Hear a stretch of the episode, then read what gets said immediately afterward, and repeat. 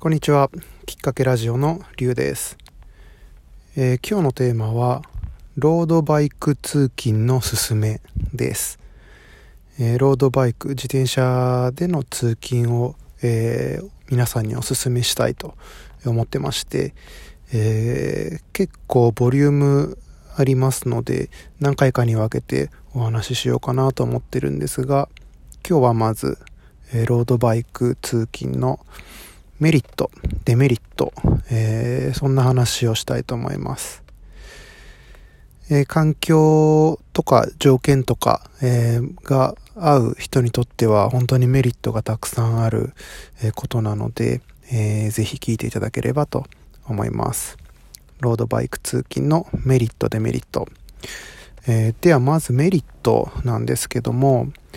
え僕にとって最大のメリットは何だったかっていうと、あ、まずあれですね、僕がどれぐらいロードバイクに乗ってきているのかっていう話を先にしておきたいと思うんですけど、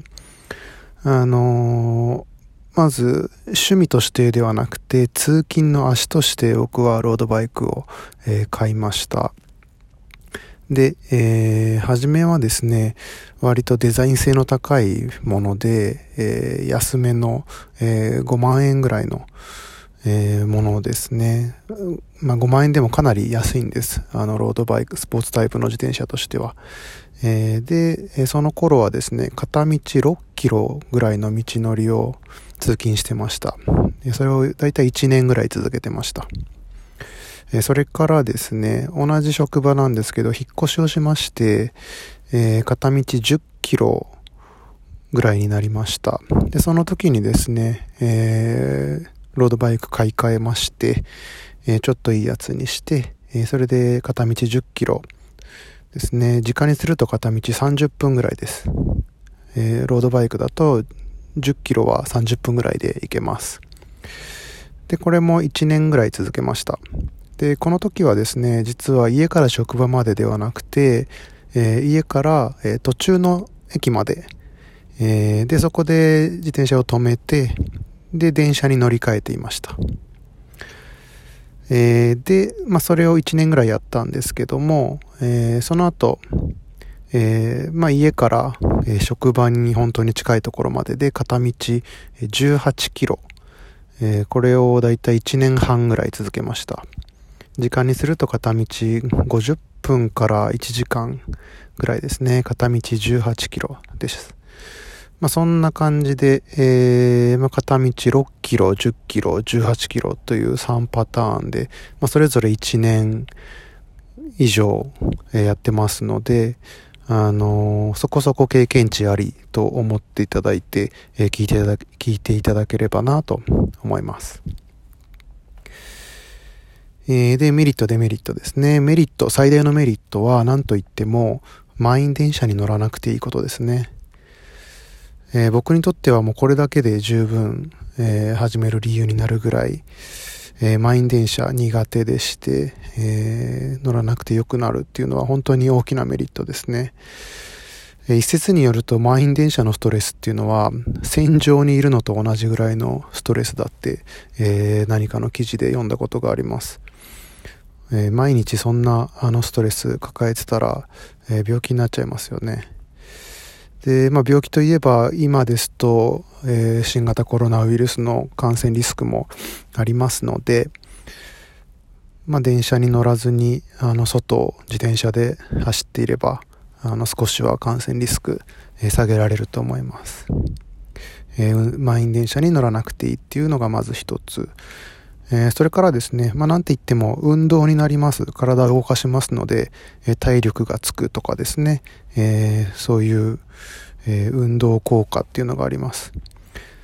まあ、ダイエット効果があるかどうかっていうのは、あの、興味ある方いるかもしれないんですけど、あの、一概には言えません。というのも、えその人の、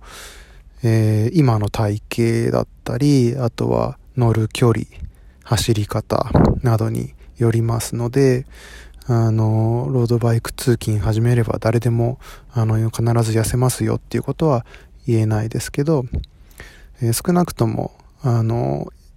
今までの日常生活よりは運動量が増えることは確かですので、えー、まあ、そういう意味では少しずつ引き締まっていくのかなとは思います。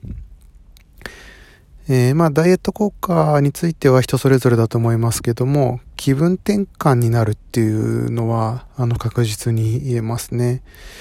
あの、軽度のうつ症状みたいな、あの、メンタル的なものっていうのは、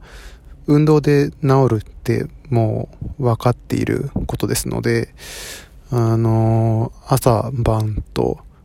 えー、気持ちのいい運動をするだけでですね、ストレス発散にもなりますし、気分転換にもなって、あの、小さな悩みは、あの、自然となくなっていきます。これは本当です。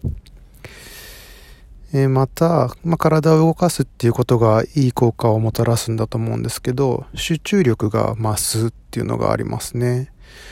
えー、朝から体を動かして職場に着く時には、まあ、軽く、あの、体も温まってますし、えー、一汗かいてる、えー、ぐらいですので、体も頭もすっかり目覚めていて、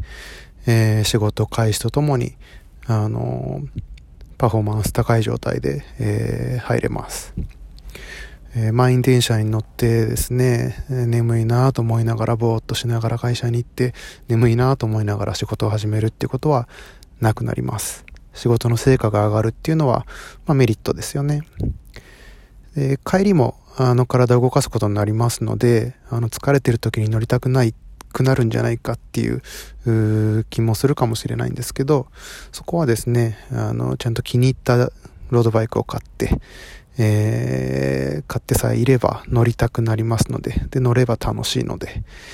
えー、仕事からプライベートにきちんとから気持ちを切り替ええー、られる、あのー、いい運動になります。えー、それからですね、他にメリットとしては、まあ、交通費が浮くっていうのはありますね。あのー、まあ、場所にもよりますし、会社のルールにもよりますけども、会社から定期代、交通費をもらっていて、で、え自転車を止める場所にお金がかからなかったりだとか、えー、まあいろんな条件はありますけども、あの、交通費が浮くっていう可能性は十分あります。まあ、最初にロードバイクを購入するので初期費用として最初かかってしまいますが、えー、まあ1年2年っていうスパンで見れば、あの、メリットあるかなっていう気がします。で、まあなんて言っても、いろいろ言いましたが、あの、楽しいっていうのがメリットかなって、え、結局思います。あの、いろんな道を、まあ朝はそんなに時間余裕ないかもしれないですけど、帰りは、例えば、今日はちょっと一本違う道、隣の道から帰ってみようかなとか、えー、できますし、面白そうな店を見つけたりすることもありますし、えー、季節が変わればですね、あのー、季節の変化を電車通勤よりは、えー、感じられます。肌で感じられますね。で、まあ、日々運動をする習慣がついていけばですね、体の変化を感じることもできます。まあ、痩せる痩せないとはまあまた別ですけども、えー、まあ、あんまり疲れなくなったなとか、えー、息が切れなくなったなとか、あまあ、そういうちょっと体が強くなるというか、あそういう実感はあの感じられます。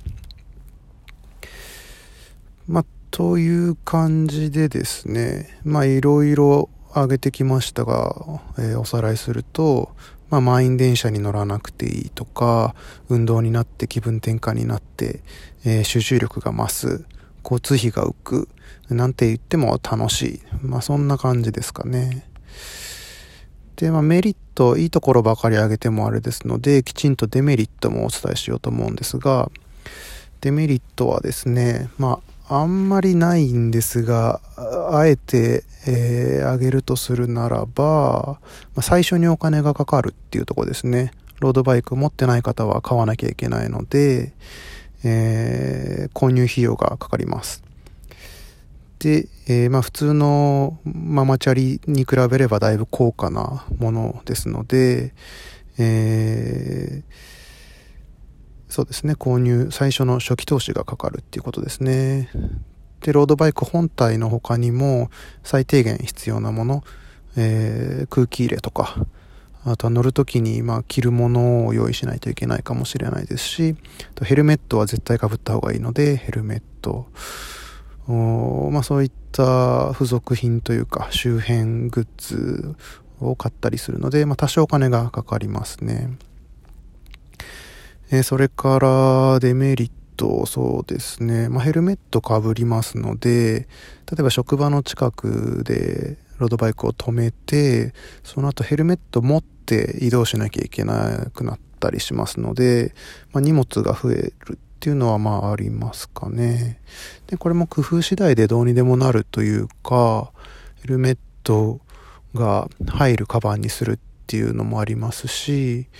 ヘルメットも、えー、置いておけるような、えー、ロッカータイプの場所に自転車を止めるとか、まいろいろやりようはありますね。あとデメリットとしては、うーんと、例えば電車の中では本を読んだり勉強したりしていたのにとか動画を見ていたのにとかそういうのができなくなるっていうのは、まあ、確かにデメリットかもしれないですね。ただ、ロードバイクに乗っていても、あの、耳は開いてますので、えー、オーディオブックで本を聞くとか、ポッドキャストで情報を、あの、聞くとか、あっていうことはできます。で、もちろん、あの、普通のイヤホンして耳を塞いでしまうと、周辺、周辺の音が聞こえなくなって危ないので、えー、あの、骨伝導タイプのイヤホンをすると、あの、すごくいいです。えー、周辺の音はしっかり聞こえます。あの、近づいてくる車の音とか、えー、ちゃんと聞こえながら、えイヤホンからの音声だったり音楽だったりもきちんと聞こえますので、えー、とってもおすすめですし、えー、それであの本を読むのと、まあ、同じようなことになると思いますので、まあ、デメリットというか工夫次第でメリットにもなるっていう感じですね。あとはデメリット、まあ、デメリットというか一つまリスクとしてはやっぱりえー、交通事故に遭う可能性っていうところは、まあ、上げとかなきゃいけないですかね。事故に遭う可能性は、まあ、もちろんあります。えー、僕は幸い、えー、3年4年、え、もうちょっとぐらいですかね、自転車で通勤している間、事故に遭うことはありませんでしたが、えー、ヒヤッとした経験は何度かあります。まあ、自分がいくら気をつけてても、えー、周り、他の、えー、人が、あとの関係になりますので、危ない思いっていうのはすることが、えー、ありますね。まあ、でも自分のできることを最低限、あの、きっちり守っていれば、えー、そんなに怖い目には合わないかなと思います。まあ、交通ルールをしっかり守って、えー、まあ、当たり前ですけど、信号を守って、えー、左側の、車道を走って、え歩行者優先でとか、え場所によってね、スピードを出す出さないちゃんとわきまえて走ればですね、えいいと思います。ヘルメットを必ずかぶった方がいいと思いますね。あとは、まあ、地域によって自転車乗る方の保険が義務化されたりっていう動きが出てきてるようですけども、あの、義務化されていない地域にお住まいの方も保険入っておいた方がいいと思いますね。あの自転車専用の保険月々何百円とかでありますしあとはご自宅の火災保険の付帯でつけたりすることもできますので、えー、そういったので入っておくといいかなと思います、えー、ちょっと長くなってきちゃったので今日はこの辺で締めようと思うんですけども、えー、ロードバイク通勤のすすめということで今日は第1回として、えメリットデメリットのお話をしてきました。えー、まあ、安全に気をつけて、え、初期投資としてちょっとお金が出せるなら、あ満員電車に乗らないで、最高の、体と、メンタルを手に入れて、日々楽しい発見とともに、通勤できる、え素敵なあ手段です。ロードバイク通勤のすすめ、メリットデメリットについて今日はお話ししてみました。えー、誰かのきっかけになればいいなと思っています。最後まで聞いていただいてありがとうございました。